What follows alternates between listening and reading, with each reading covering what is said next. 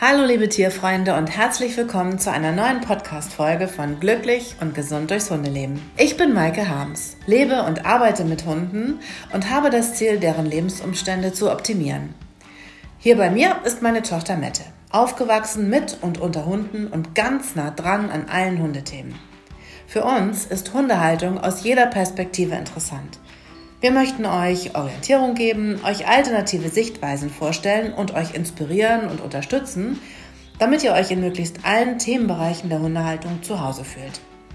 Es handelt sich hier nicht um wissenschaftliche Abhandlungen, sondern ich teile meine Erfahrungen aus mehr als 35 Jahren Hundehaltung mit euch. Es gibt keine Gewähr auf Vollständigkeit und wenn ich Tipps zur Gesunderhaltung gebe, ersetzen diese natürlich keinen Tierarztbesuch. Dieser Podcast wird euch von meiner Firma präsentiert – das Impressum findet ihr unter www.lucky-pet.de.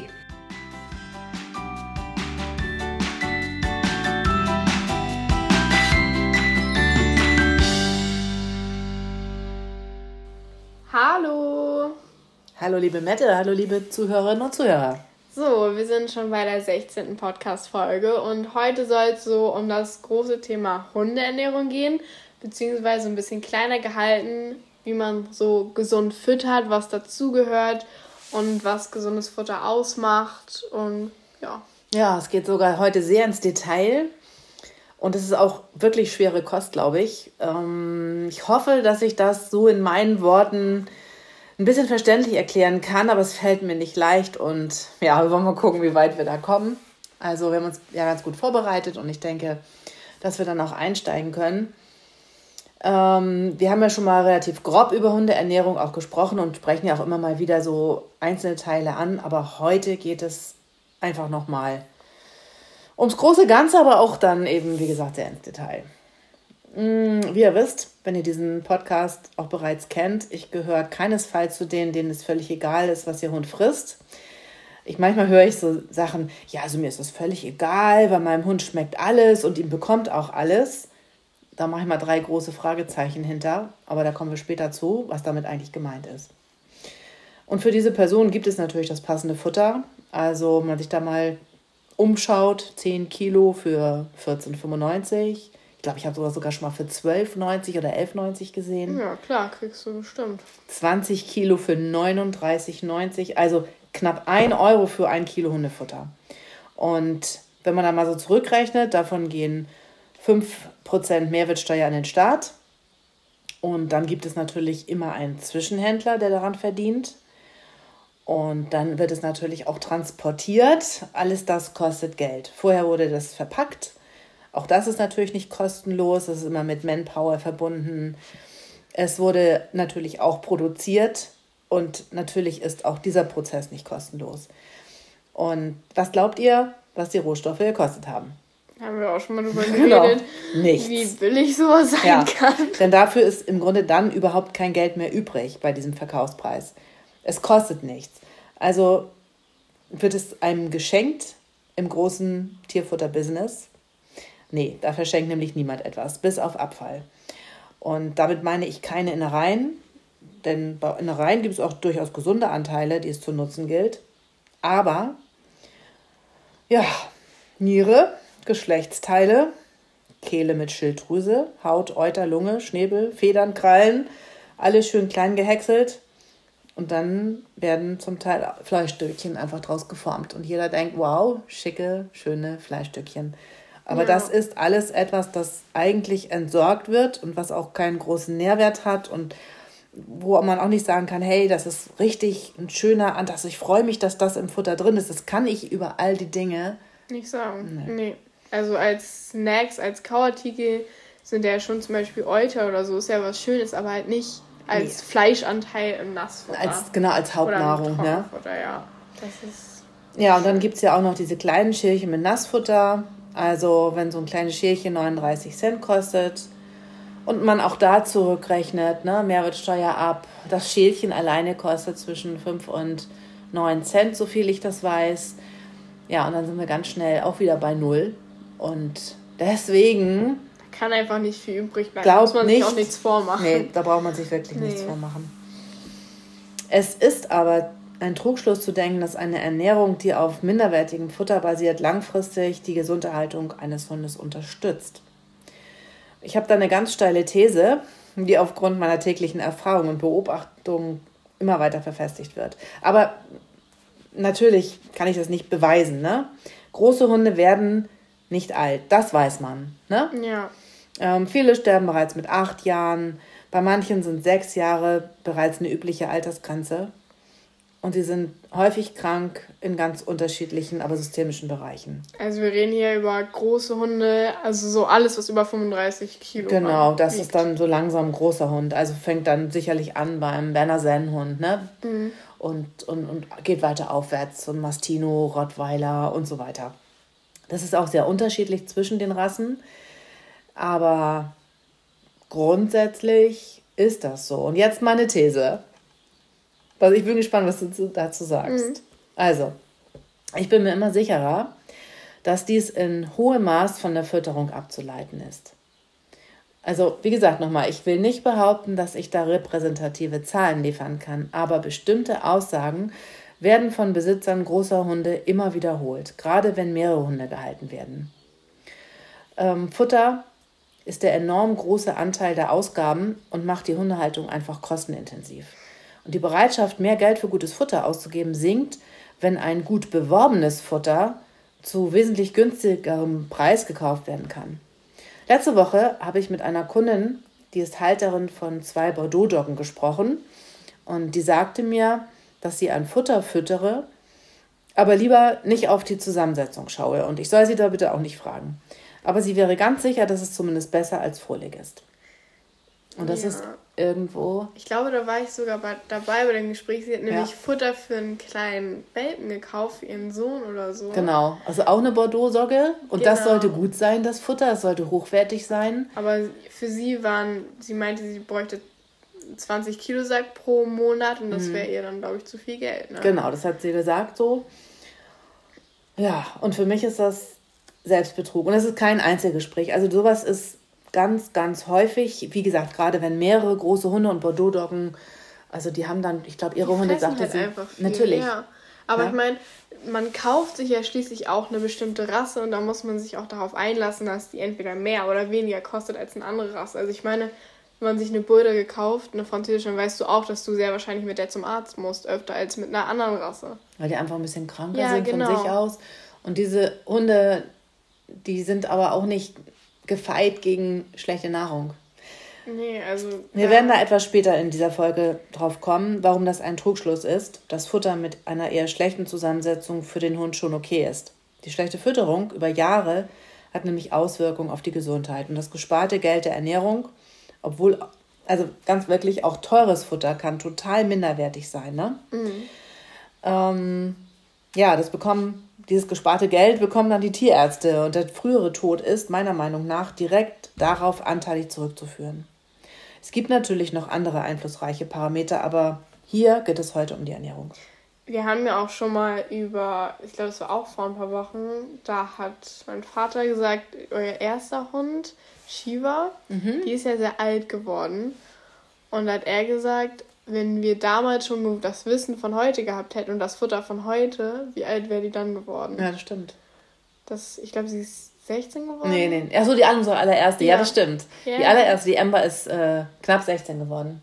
Das finde ich schon sehr interessant, mhm. Was man damals von so hat. Aber trotzdem so Genetik, Bewegung und geistige Förderung sind halt genauso einflussnehmend auf die Gesundheit und damit auf das Erreichen eines hohen Lebensalters.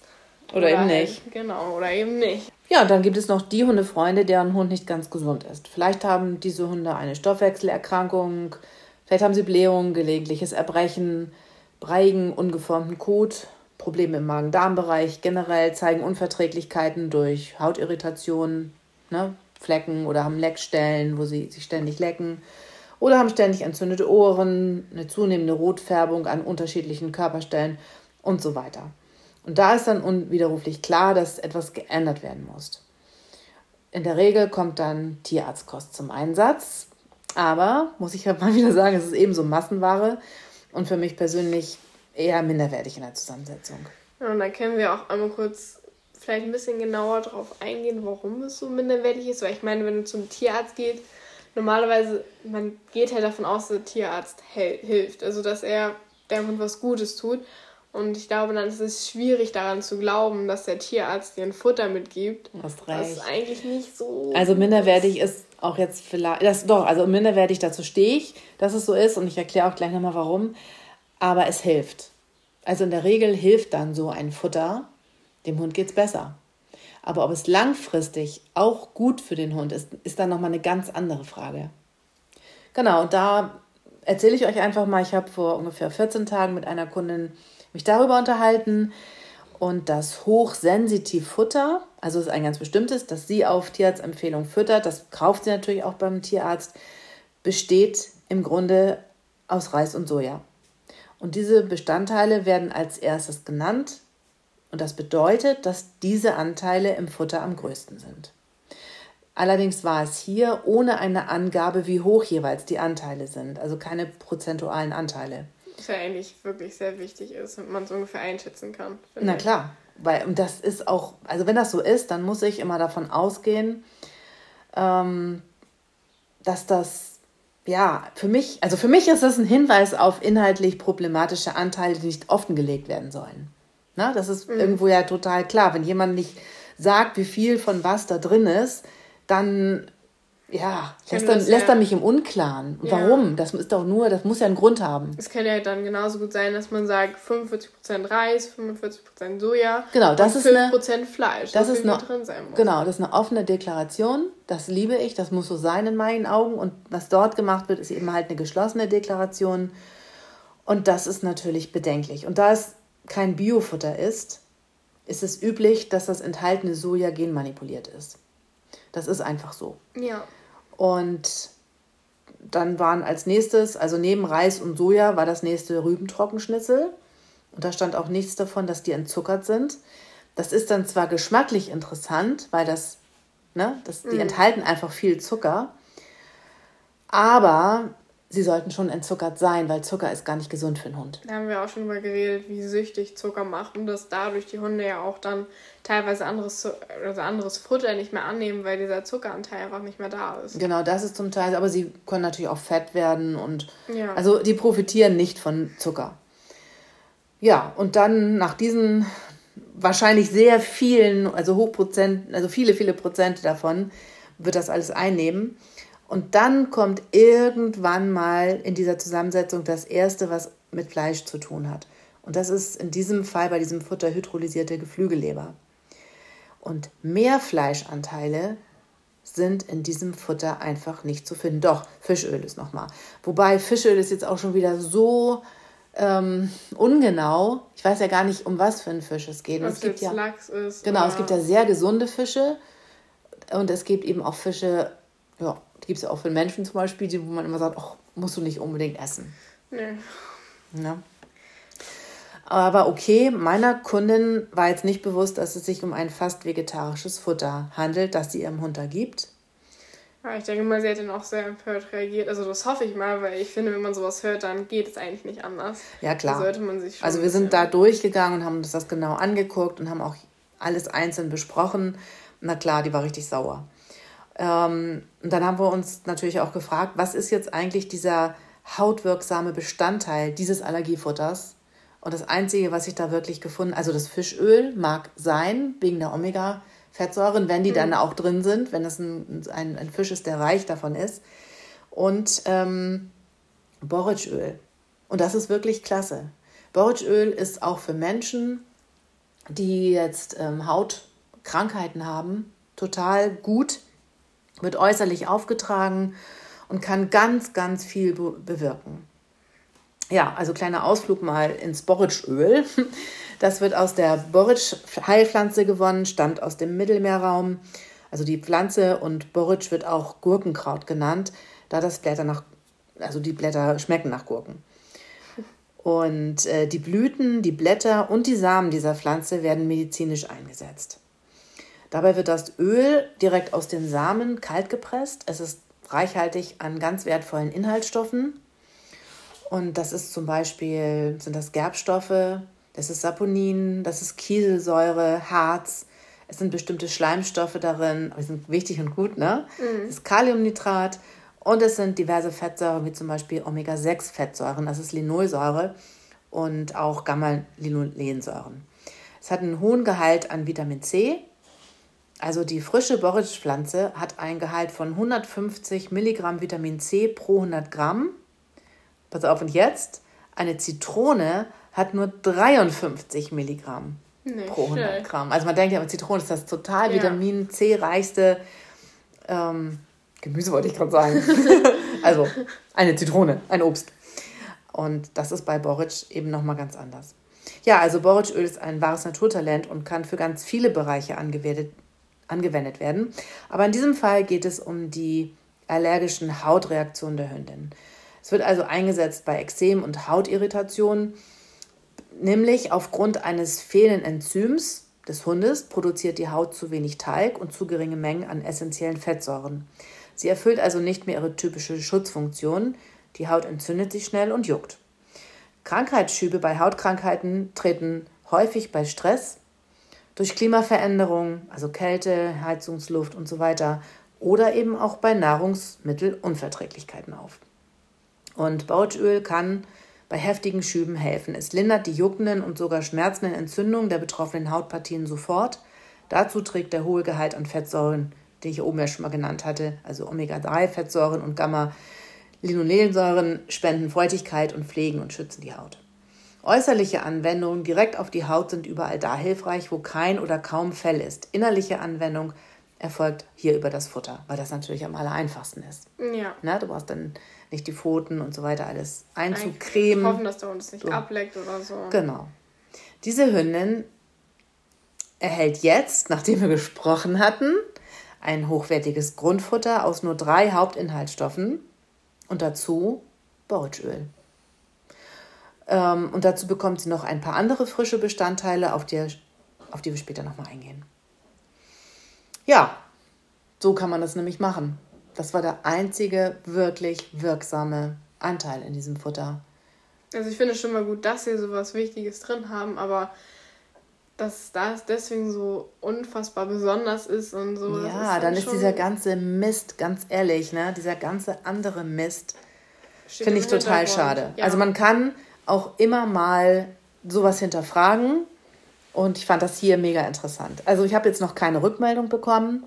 Ich hoffe, also ich weiß nur, dass sie es gerne frisst, aber mehr wissen wir noch nicht. Das, da müssen wir ein bisschen abwarten. Und gibt sie das Öl jetzt dazu? Ja, das gibt oder? sie dazu und sie wendet es auch äußerlich an. Das ist so. Weil, genau. ne, so am Bauchbereich und an den Pfoten, da leckt die Hündin sich sehr viel und sie kann ähm, sie dann beruhigen, sagt sie, und kann ihr das einfach leicht einölen und dann lässt sie das auch in Ruhe. Also gar kein Problem bei dem Hund. Also leckt sie es auch nicht ab nee. oder so. Das ist ja nee. gut. Wunderbar. Also sie kann sie dann erstmal erst einziehen lassen, wenn sie sie streichelt, sagt sie, ist das überhaupt kein Problem.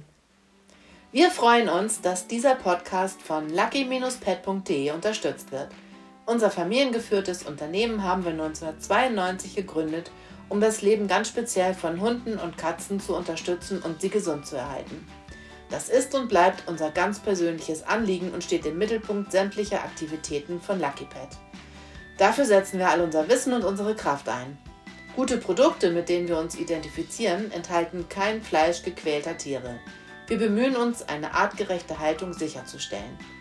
Ihre Zusammensetzung ist außergewöhnlich gut. Es werden nur gesunde und nährstoffreiche Zutaten verwendet, die unseren persönlichen hohen Ansprüchen genügen. Deshalb sind persönliche, langjährige und faire Beziehungen zu unseren Lieferanten für uns wichtig, denn eure Hunde und Katzen profitieren keineswegs davon, wenn nur um den Preis zu drücken Futter und Snacks aus Abfällen produziert werden, die eigentlich entsorgt werden müssten. Massenware und Mainstream-Produkte sind nicht so unser Ding. Wenn ihr ein gesundes Futter für euren vierbeinigen Liebling sucht, beraten wir euch kompetent und wenn ihr durch eine gesunde Ernährung Tierarztkosten spart und euer Lieblingstier weniger Leid ausgesetzt ist, ist unser Ziel erreicht. Ganz einfach, weil Gutes glücklich macht.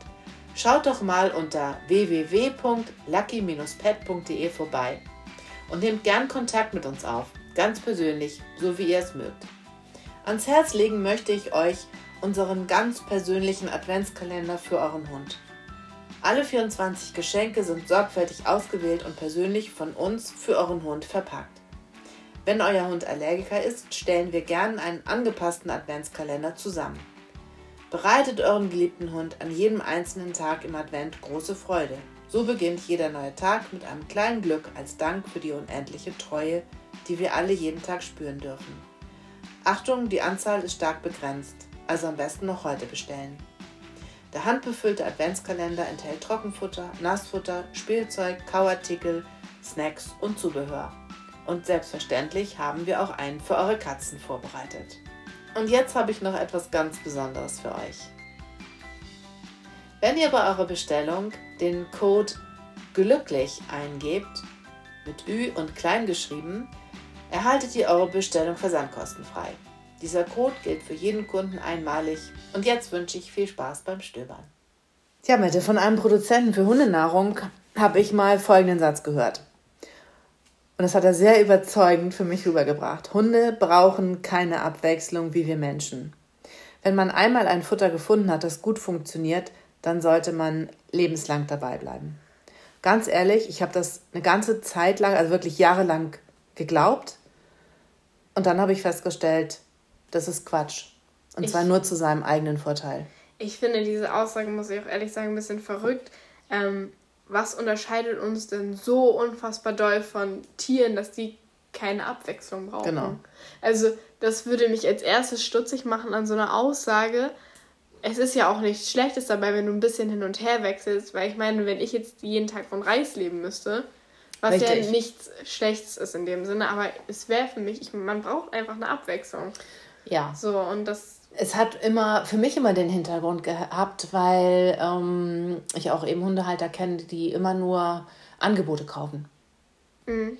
Und denen es dann also relativ egal war, was für ein Futter. Und die auch gesagt haben, ja, mein Hund liebt ja auch eben Abwechslung. Also, ja, aber das ist dann vielleicht wieder zu viel Abwechslung. Das ich glaube auch, man sollte ganz gut gucken, was man wechselt.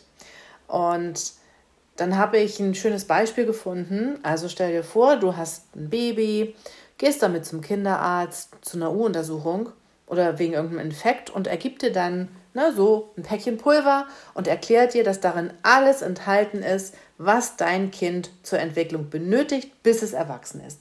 Und du kannst das Pulver jederzeit bei ihm nachkaufen und dein Kind soll möglichst nur davon essen. Also, ja kannst es dann ständig nachkaufen und dann ist alles gut, oder wie? Ja, genau so. Ist, doch, ist, das aber der, der Vergleich. Und das ja, ist natürlich, klar. da wird sie ja, da wird sie ja denken, was will noch, denn jetzt genau, mir? Ne? Ist, ja Was ist das für ein Quatsch? Und ähm, das, das hat mich also wirklich beeindruckt, weil genau so machen wir das ja mit vielen Hunden, ne? Also, ja, dass man, natürlich. Dass man einfach ein Futter und dann obwohl ich da auch sagen muss, was ich da wirklich sehr interessant gerade bei Wolf's Nature bei uns finde, ist ja, dass du eigentlich genau die gleiche Zusammensetzung im Futter hast, nur die Fleischsorten sind anders. Genau. Was ja wirklich gut ist, weil du weißt, der Hund verträgt das, der Hund verträgt diese Zusammenmischung der verschiedenen ähm, Gemüsesorten genau. und die Vitaminisierung das sind ja sowieso und so. nur wenig. Mal ganz genau. davon abgesehen, aber dann kannst du hin und her wechseln zwischen Landhuhn, zwischen Lamm, zwischen Lachs. Also da hast du ja wirklich eine große Auswahl, wo du wechseln kannst. Natürlich nicht jeden Monat, sondern weiß ich nicht, einmal im Jahr vielleicht. Oder du kannst auch wirklich, du kannst auch ähm, alle, du kannst auch jeden Monat wechseln. Ja, aber ob das, also da weiß ich, da kann ich nicht so gut was zu sagen, ob das wirklich so gut für einen Hund ist, wenn er ständig wechselt. Ja, es ist ja wirklich nur die Fleischsorte und das ist sogar ja. ganz ehrlich so gesund. Das ist echt gut. Ja? Mhm, das okay. ist wirklich gut. Also einfach nur, um das mal zu erwähnen, dass das bei Wolf's Nature halt wirklich sehr, sehr praktisch ist. Da habe ich halt auch schon mit vielen Leuten im Laden drüber geredet, dass das halt wirklich sehr entspannt ist, das zu machen. Vor allem, weil wenn du ein komplettes Futter wechselst, also jetzt sagen wir von ähm, weiß nicht, was von einer so, Sorte, also einer, einer richtig einer Marke, ne? Genau, von einer mhm. Marke zu einer anderen, dann musst du ja wirklich möglichst in zehn Tagen oder in zwei Wochen mhm. ähm, immer mal wieder was zumischen und dann langsam steigern und bla bla. Und da ist es ja so, dass es ja wirklich nur das Fleisch ist. Ich glaube, da kannst du es wesentlich schneller Du kannst von einem Taufen an ja, umsteigen genau. in der Regel. Weil das, das macht meistens gar nichts. Also selbst ein Hund, der so ein bisschen empfindlich ist, hat damit keine Probleme. Ja, es ist ja so, dass die Ernährung Energie liefert. Und jetzt kommt es mal dazu, jetzt steigen wir so richtig ein, welche Stoffe dafür verantwortlich sind. Und dazu möchte ich einfach mich nochmal klar positionieren. Also ich habe mich dazu entschieden, sag ich mal, zu einer treibenden Kraft innerhalb einer Bewegung zu werden, deren Ziel es ist, dem sich immer weiter verschlechternden Gesundheitszustand unserer Haustiere entgegenzuwirken. Und deshalb bilde ich mich auch immer weiter fort, sammle Erfahrungen und ja, jetzt geht es mal so richtig los und zwar mit dem Genom. Das Genom ist die gesamte, das ist wahrscheinlich dir viel, also ich muss das nochmal nachlesen, ne? Ja, natürlich. Für dich ist es natürlich klar, weil du ja noch in der Schule bist, ne? So. Also sind, das Genom ist die Gesamtheit aller Gene eines Organismus. Das menschliche Genom enthält geschätzt 20.000 bis 25.000 Gene. Wir alle haben Billionen von Zellen und jede einzelne von ihnen enthält eine vollständige Kopie unseres Genoms. Auch das Genom der Hunde wurde entschlüsselt. Und zwar war der Boxer Tascha der erste Hund, dessen Genom, wie gesagt, entschlüsselt wurde. Das Genom des Hundes enthält ca. 21.000 Gene. Das ist eine Zahl, die das Ganze ist von 2011, diese Info, die ich hier gerade habe. Und Gene bestehen aus DNA-Strängen und enthalten Baupläne des genetischen, also den genetischen Code damit. Es kann festgestellt werden, dass unsere Hunde noch viel enger mit uns Menschen verbunden sind, als früher gedacht wurde, ähm, weil das Genom des Menschen und des Hundes umfassende Parallelen aufweist. Alle Individuen haben einen spezifischen Code, der lebenslang unverändert bleibt. Wir beschäftigen uns ja jetzt hier mit Ernährung und damit auch mit der Verdauung und dem Stoffwechsel. Und der Vergleich von Hund und Mensch, ja, also man kann wirklich sagen, dass da ganz viele Ähnlichkeiten gibt. Das basiert auf einer gemeinsamen Entwicklung und möglicherweise ähnlichen Ernährung durch das enge Zusammenleben von Hund und Mensch. Es gibt neue wissenschaftliche Erkenntnisse, dass Menschen wie auch Hunde von einer guten Ernährungsform profitieren und bis in die Zellen mit einer guten Zellgesundheit reagieren können. Naja, aber ich finde, das ist auch, also wenn man mal ganz drüber nachdenkt, ist es natürlich auch klar. Ja, natürlich ist das irgendwo aber klar. aber jetzt können wir das einmal richtig darstellen. Also, beziehungsweise, was ich für mich jetzt gerade ein bisschen unklar ist, wie genau kommuniziert Nahrung äh, mit Zellen und wie kontrolliert sie die Gene. Also, das ist so die Frage, die genau. mich ein bisschen stutzig macht. So. Genau, also die Ausgangslage ist, alle Zellen, aus denen ein Körper besteht, haben eine vollständige Kopie des Genoms. Habe ich ja eben auch schon mal gesagt. Genau. Und nicht alle Zellen, denn es sind Billionen, verhalten sich gleich, sondern sie spezialisieren sich. Zum also zum Beispiel, Beispiel genau, ja. Knochenzellen, ne? Herzzellen, mhm. Muskelzellen, Hautzellen, also da kann man ja fast unendlich weitermachen. Ja, das stimmt. Die sind also sehr speziell. Dann ist die Frage, wie kommt es zu der Differenzierung? Und es ist so, jedes Gen kodiert Proteine. Und da gibt es aber ein großes Aber. Denn es geht um die Proteinsynthese. Nee, denn nicht jedes Gen führt in jeder Zelle und jederzeit die gleiche Eiweißsynthese durch. Verschiedene Gruppen von Genen werden an- oder abgeschaltet, um in bestimmten Zellen zu unterschiedlichen Zeiten Proteine herzustellen. Ist das so ungefähr? Kommst du mit? Doch, ja, verstehen tue ich schon. Und dieser Vorgang wird als Genexpression bezeichnet. Und jetzt geht es darum, wer oder was kontrolliert diese Genexpression. Und das ist das Epigenom. Das ist eine zweite Schicht, die die DNA umgibt. Und das Epigenom leitet chemische Reaktionen in solchen Zellen ein, die die Genexpression kontrollieren. Diese Zellen bestimmen also das An- bzw. das Abschalten. Und dieses Epigenom reagiert sehr empfindlich auf Signale der Umgebung, also auch auf die Ernährung. Und die Wissenschaft, jetzt kommt, die sich damit befasst, die nennt sich nämlich Nutrigenomik. Nutri ist die Ernährung und Genomik ist, äh, bedeutet das Genom betreffend.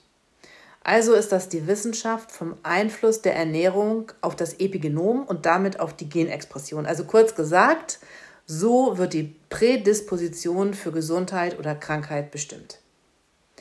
Also, ich versuche das jetzt nochmal so ein bisschen, ne? In den echt, Worten. Ja, weiß ich nicht, kann ich nicht, weil diese, die Wörter brauchst du einfach dafür, damit das, ne? Vielleicht müsst ihr euch das nochmal zurückspulen und nochmal anhören, wenn das, wenn das jetzt irgendwie. Ja, man muss da schon ein bisschen mitkommen, aber ich glaube, das kriegt jeder hin. Genauso wie unsere Gene von den Eltern vererbt werden, so hat das Epigenom ein zelluläres Gedächtnis, das von einer Generation zur nächsten weitergegeben werden kann.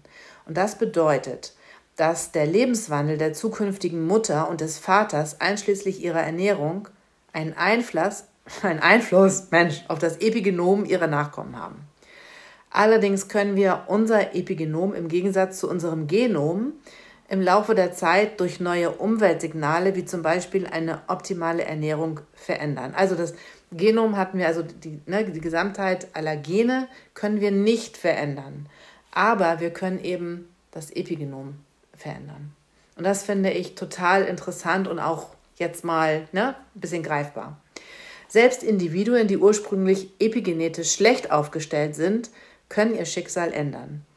Wenn ihr euren Hund mit Nährstoffen versorgt, die wünschenswerte Signale an sein Epigenom senden, dann kann das für eure Hunde zu einem Leben in optimaler Gesundheit führen, anstatt dass sie an einer, an einer chronischen Erkrankung leiden müssen.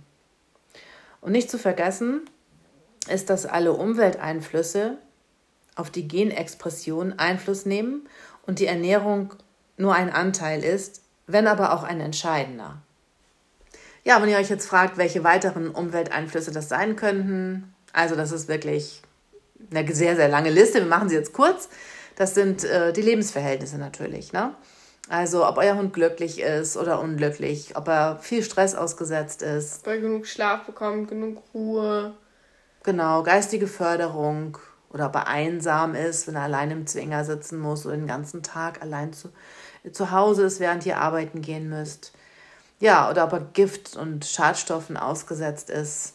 Ja, wie zum Beispiel eine Wurmkuhlenimpfung oder so Kontakt zu Ackergiften. Das war jetzt im Sommer ja auch sehr stark. Da sind die ja wirklich alle paar Wochen lang gefahren und haben gespritzt und ja, wenn du das, wenn dein Hund das dann natürlich ab, also er kriegt es nicht direkt ab, aber es ist natürlich auch Schwebstoffe und äh, wenn er an den Halm leckt danach, also selbst wenn es auf dem Weg daneben ist, ist das natürlich nicht ganz so toll. Matt, ich glaube, wir kommen langsam zum Ende, auch wenn ich mit dem Thema noch lange, lange, lange nicht zu Ende bin. Nein. Aber das war mir ganz, ganz wichtig, jetzt mal in die Ernährung viel tiefer einzusteigen. Und ich möchte euch eigentlich alle daran teilhaben lassen, dass wir ja uns so, so richtig einsteigen und, und dann beim nächsten Mal soll es nämlich darum gehen, wie Nahrung und Entzündungsverhalten im Körper, also es geht nicht um eine äußere Entzündung, also ne, ein Eiterpickel oder so, sondern es geht um Entzündung auf Zellebene. Und das ist ein ganz großes Thema, das ich sehr gerne mit euch nochmal weiter vertiefen möchte. Und ich hoffe, dass ihr das interessant fandet heute. Und ich würde mich total freuen, wenn ihr da mal eine Rückmeldung gebt, ob ihr das auch möchtet, dass wir da weitermachen im Zuge der Ernährung, denn das ist ein Thema, finde ich, was so, was wir direkt auch umsetzen können und was wir, wo den Hunden so viel Gutes tun könnt. Und das kommt nämlich auf jeden Fall in der nächsten Folge. Da kommen dann die ganzen guten Sachen, womit wir jede Nahrung eigentlich aufwerten können und was wir damit erreichen können. Ja, aber ich finde, es ist eigentlich ein ganz gutes Ende jetzt, weil wir haben jetzt wirklich viel mit hohen Begriffen gearbeitet und da muss man sich, glaube ich, echt nochmal gut reindenken und vielleicht auch den ja. Schluss jetzt nochmal hören, um da wirklich reinzukommen oder selber nochmal nachlesen, um das zu verstehen. Deswegen finde ich es eigentlich ganz gut hier. Also, du bist für den Schluss jetzt. Okay, dann machen ja. wir das so. Und dann wünschen wir euch allen noch ein tolles Wochenende und ja, wir würden uns freuen, wenn ihr eine gute Bewertung für uns abgebt. Macht euch doch einfach mal die Mühe und schreibt uns was. Genau. Also dann ein schönes Wochenende. Und tschüss, bis bald. Tschüss.